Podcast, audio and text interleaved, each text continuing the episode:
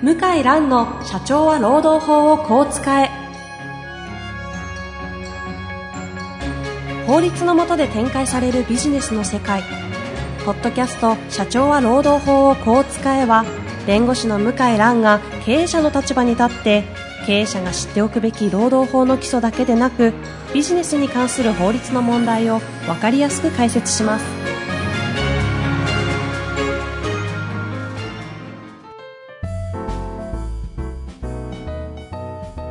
こんにちは、遠藤和樹です。向井蘭の社長は労働法をこう使え。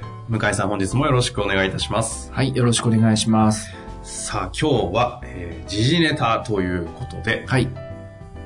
向井さんの気になった時事ネタを取り扱っていきたいと思うんですが、今日のテーマを教えはいてくだ。さい。えー、なぜ今時新入社員は定時で即帰ってしまうのかという記事がインターネット上にありまして。それ見ましたよ。ヤフーニュースで、そうです。いわゆるバズったって感じの記事ですよね。ね。なんか方向的には、レビューは批判されまくってた内容だったように 記憶してますけ批ど。判されまくってますね、かなりね。内容軽く要約していただくとどんな感じでしたっけ？まあ、やっぱり、まあ、この筆者の方は、はい。会社への帰属意識が足りないと。うんうん。会社が居場所になってないから、あの、定時で帰ってしまうと。うんうん、うん。帰属意識があれば、自分も、じゃあ仕事手伝いましょうかとか、はい。あの、自分も何々させてくださいとか、自発的なそういう発言が出るんじゃないかと。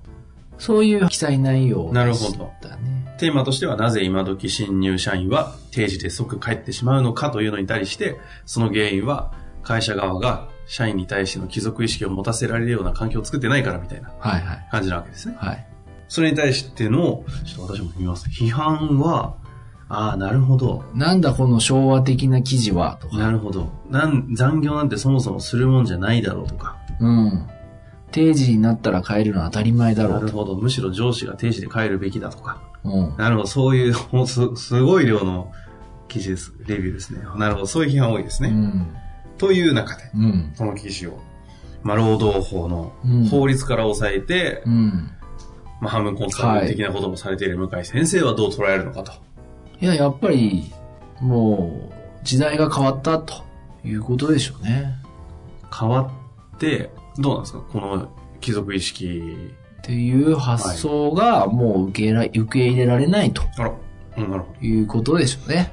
じゃあ、若干、批判側なわけですね。批判側ですね。お否定派というか。否定派。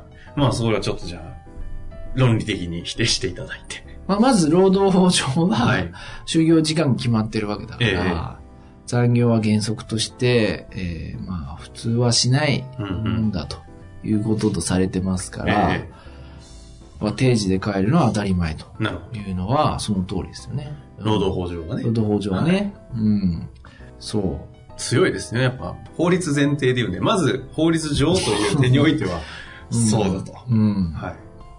で、今こういう法律の理屈は、昔って法律はそうだけど、現状は違うでしょうとか。言って通った時代ですけど、今このネットのその書き込み見てると、ええいや、法律はこうだからこうでしょうと言って、ものすごく炎上しちゃうんですよね。ああ、実態と法律が昔は乖離してた。乖離しててそれ当たり前で、うんうん。それは法律は法律と。そんなもんは全然関係ないんだっていう世界だったんだけど、今はすごく、まあ書いてるの読むと、定時で変えるのは当たり前でしょとう。んうん。うん。そういう世界になってますね。なるほど。うんネットって広がったことで情報が溢れるので、うん。その、まあ、弱者って言い方はわかんないですけど、その権利を守る側の人たちの情報がわーっと出回るんで、そっちの権利主張って、法律をベースにした形で思いっきり蔓延しちゃいますよね。そうです。そうすると法律が合法、まあ当たり前ですけど、はい合法をベースに皆さんが意見を構築していくんで、はい。こういう議論はい起。きちゃう。はい。昔じゃなかなか起きなそうですもんね。起きないですね。な今の特徴ですよね。うんだんだんこう少数派が多数派になるっていうか、うんうん結構重要ですよね。インターネットの考え方も。はい。まあ、という中で、はい。まあ、法律上はそうですけども、うんその他の観点からするといかがですかね？やっぱりちょっと、その、まあ、この問題設定わざとやってると思うんですいや、けど、まあそうですね。はい。まずそもそも定時で帰るか帰れないかをうん。問題にすること自体が間違ってますよね。うんうんうん。あの、会社側に立ったとしても。はいはいはいはい。なるほど。工場のその製造ラインに立ってて、うんうん。1分間あたりこう何工程こなすとか、うん。そういう世界だったらいいんですけど、おそらくそうじゃないですね、この問題提起してる業界は。時間で叱るっていうのは、はいはい。ちょっと時代遅れで、えー、こう新入社員の人は自分の仕事は終わった。今日はやることない。と思って帰ってるわけですよね。うん。で、この怒ってる人は、いや、お前の仕事はやってないだろうと。まだあるだろうと。うんも。しくは自分から手を挙げるべきだろうとか、うん。手伝うべきだろうと、そういう考えですよね。なるほどなるほど。で、今まではその、社員の方が、いや、手伝いましょうかとか、率先して自分からどんどんこう仕事をやっていくっていうことだったと思いますけど、はいはい。そういうこう、精神って、すごく世界的に見て異常で。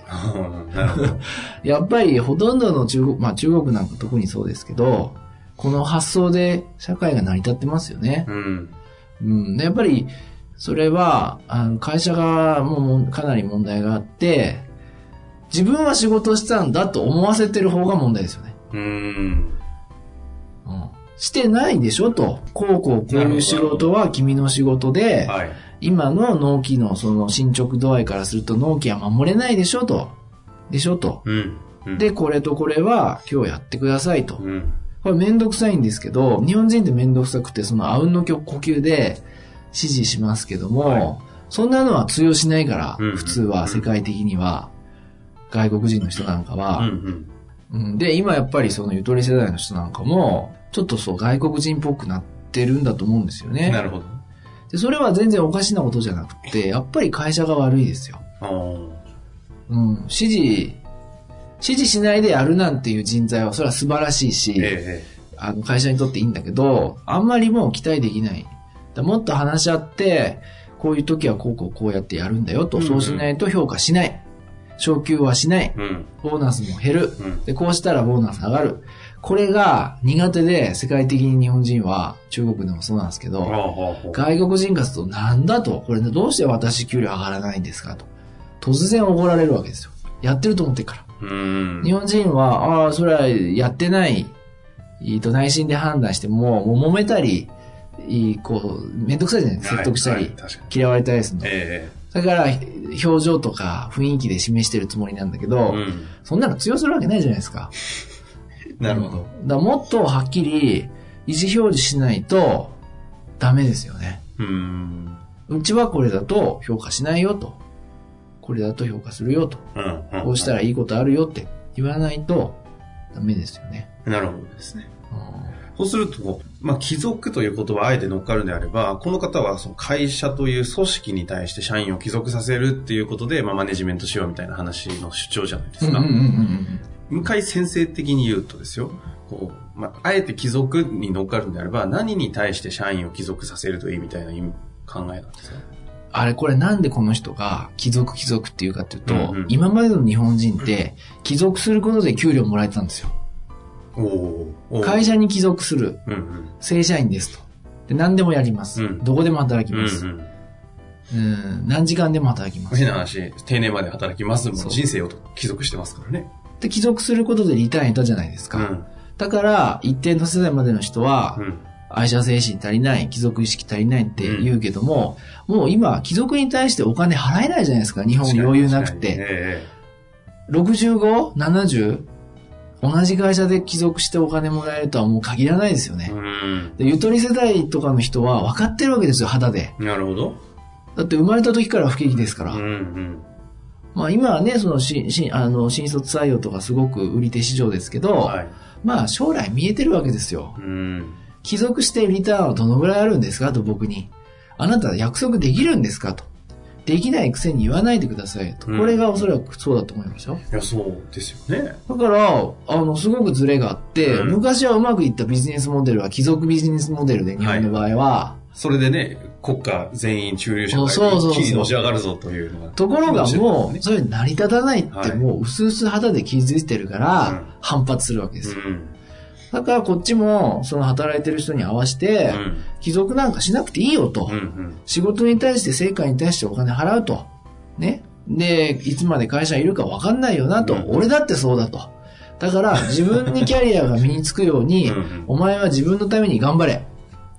これが普通のやり方です、ね。なるほど。僕もそうやってるから。あそうですよね。うん以前の会の時に、ね、その社員の子たちがある種もう独立をすることを支援するぐらいのそうそうスそう。タンスで、こう、彼らをまあマネジメントしてるみたいなだってそうじゃないと人生の大事な時期を、うん。同じ会社に貴重な時間を費やすなんてことはしたくないわけですよ。なるほど。いや、うんそうですよね。だからこれはまあ、じ定時がどうとかそういう問題じゃなくて、うんその何に対してお金払ってるかっていうのがすごいずれてるんですよ。ああ。でも今のね、特に優秀な若い人たちって、自分、ここにずっと会社に帰属してたことによる、その多分、その緩やかな自殺的な怖さってあると思うあるあるあるある。いやー、まずいよね、と。その人たちに貴族意識なんてもう持たせられるわけないんで。そう。なんで、40代、50代、ぼ僕の世代とかその上の人見て、ああ、なりたくないと思ってるの、それ思いますよね。持ってましたもん。おそらく、ぼ僕は会社勤めないから分かんないけど、まあ、ここまでネットでボロクソに帰るってことは、なりたくないって思う。われてんでしょ？うん。なりたくないし、得することない。うん。残念ながらそう思ってるんでしょ？悲しいかな。うん。だから、もう時代は変わったんだと。そう思うしかないした上で、じゃあどういう仕組みとか体系にしていくかというところで言うと、今、向井先生の言葉からすると、な、何に対して、この組織に帰属じゃないですか。ではなくて、何に帰属させる的なイメージ仕事ですよ、キャリア仕事。。うんうん。仕事、キャリアで、えーお互い対等の立場、まあ対等の立場なんて理想論ですけども、うんちゃんと説明してう、ん。頑張ったら将来いいことあるぞと、お前のキャリアにとってと。うん。うん。だから、あの、その定時まで 定時で帰るなんじゃなくって、今の進め方だとうん間に合わないんじゃないの、スキルは伸びないんじゃないの、うんうんっていう言い方しないとダメですね。なるほど。そういうふうに、私が今、向井先生から聞こえてくるのは、まあ、仕事もそうですけど、なんか個人の能力とか、個人の資質みたいなところに帰属させてる感じがしましたけど。うん。だって、どんどん日本人って今まで増殖してきたけど、うん減ってるじゃないですか。どんどん個人の価値って高まってるわけですよ。ああ、なるほど。市場、マーケット的には。なるほど。そうすると個人に焦点絞って説得しないと動いてくれないんですよ。確かにね。うんこの間前回あった、あの、この間のコストコのグローバル 時給なんぼなのお前はという話あれ出ましたけど。結構受けると思いますよ。ちょっとヤフーニュース、それもヤフーニュースだったけど、はい。おそらくそんなに悪くない評価。コストコ。ですよね。うんでも逆に言うと、その賃金体系になったんなら、お前時給単価上げていかないといけないだろうっていうことに、個人の能力とかそこにこう、フォーカスをして、マネジメントしてあげる的な話じゃないですか。そうそうそうまあ、まあ、大きい意味で言うと時代に対しても合理的ですし、そう。だって当たり前ですよね。確かにね、そうですね。違うかな僕は中国の方が合理的で、日本人はすごい非合理的で、その点直さないと、うんうんあの、世界中からいい人は来てくれないなっていう気がしますけどね。なるほどね。うん世界の労働を見てる中でそう思われてると。うん、うん、うんなるほど。もうそれだけで十分、あの、向井先生の考えも分かりましたし、うん。はい面。白かったなと思うんですが、はい最後に何か、この、まとめというか、あるとする、なんかありますか？この、今日は、要は私はこれを言いたかったんだと。うーん結構ネットの意見って、えなんかね、特に僕のように腕上の世代の人っはいて軽く見るじゃないですか。えあでもだんだんそれが多数派になりつつ社会なんで、あ、なるほど、なるほど。結構ニュースとか見て、えーいろいろ自分、ね、ね私もそうですけど、振り返って考えないと、あ結構時代に遅れて経営もうまくいかなくなる可能性が高いですね。あ、こう確かに労働関係の記事とかに対するレビューとかって、はい。そういう意味で言うと若者たちの感覚を知るっていう意味では非常にいい情報源なわけですね。まあ、だその、あの、中高年のね、私も含めての人間違ってるわけじゃなくて、うんうんそれは今まで良かったっていう、ただうんそれだけで、うんまあ、時代が変わったってことですよね。なるほど。その価値観とかも知る上でのリソースとしては非常に、そそういうふうに見てるのか。うんなので、あれなんですね、向井先生。毎回、若者の思考とか価値観みたいなのってしっかり抑えてるじゃないですか。全然、抑えてないですねよ。ブームとかね、流行ってるものは知らないでしょうけど、うん。最近の若者たちの傾向って絶対こうなんですよ、みたいな話、よく根拠としてさ喋られてるじゃおないですか。訴えられてるからね、若者から。そうそう労働問題そうか、ごめんなさい。そっちの方でもう明確に知ってる。うん、だからすごく肌で感じますよね。そうか。ああ、本気でこう思ってんだなっていうのはわかりますよね。なるほどね。うん。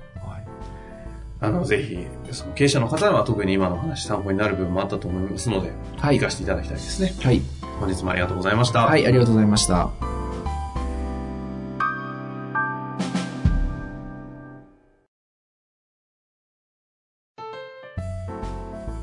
本日の番組はいかがでしたか？番組では向井蘭への質問を受け付けております。ウェブ検索で向井ロームネットと入力し、検索結果に出てくるオフィシャルウェブサイトにアクセス。その中のポッドキャストのバナーから質問フォームにご入力ください。たくさんのご応募お待ちしております。